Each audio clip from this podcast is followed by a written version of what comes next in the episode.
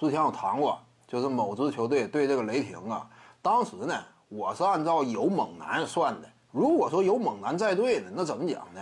就是某支球队啊，他毕竟本身人呢就不算太多。猛男呢，虽然说他跟葫芦球手啊两人之间呢多少有一定的不兼容性，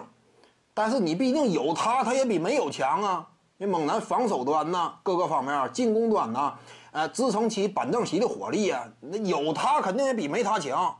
这样一来呢，如果说是面对雷霆的话，考虑到雷霆队啊外线的突破能力并没有那么犀利，克里斯保罗呀早已年迈，腿脚呢很难说支撑起啊像年轻时候那么具有冲击力的打法。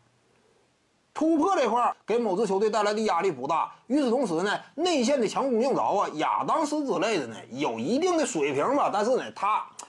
大量的消化球权的能力不够。你就算说面对某支球队相对来说平均海拔呀非常矮的这样一种内线现状呢，亚当斯恐怕他也打不出什么统治级表现。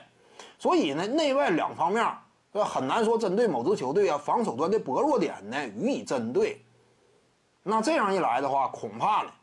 就是很悬。如果有猛男在的话，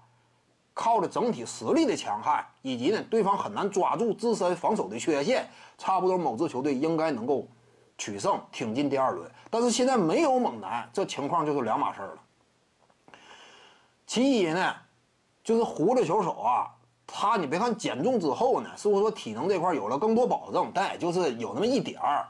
你要光指望他板凳席上没有第二个核心的话，那你打啥呀？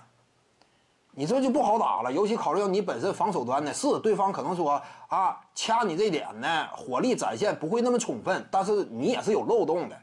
进攻端这块你就单一核心的话，葫芦球手的体能这就是一个严重制约，因为目前他连一个特别理想的挡拆搭档都没有。以往那会儿呢，还有一个卡佩拉分担一定的他的压力。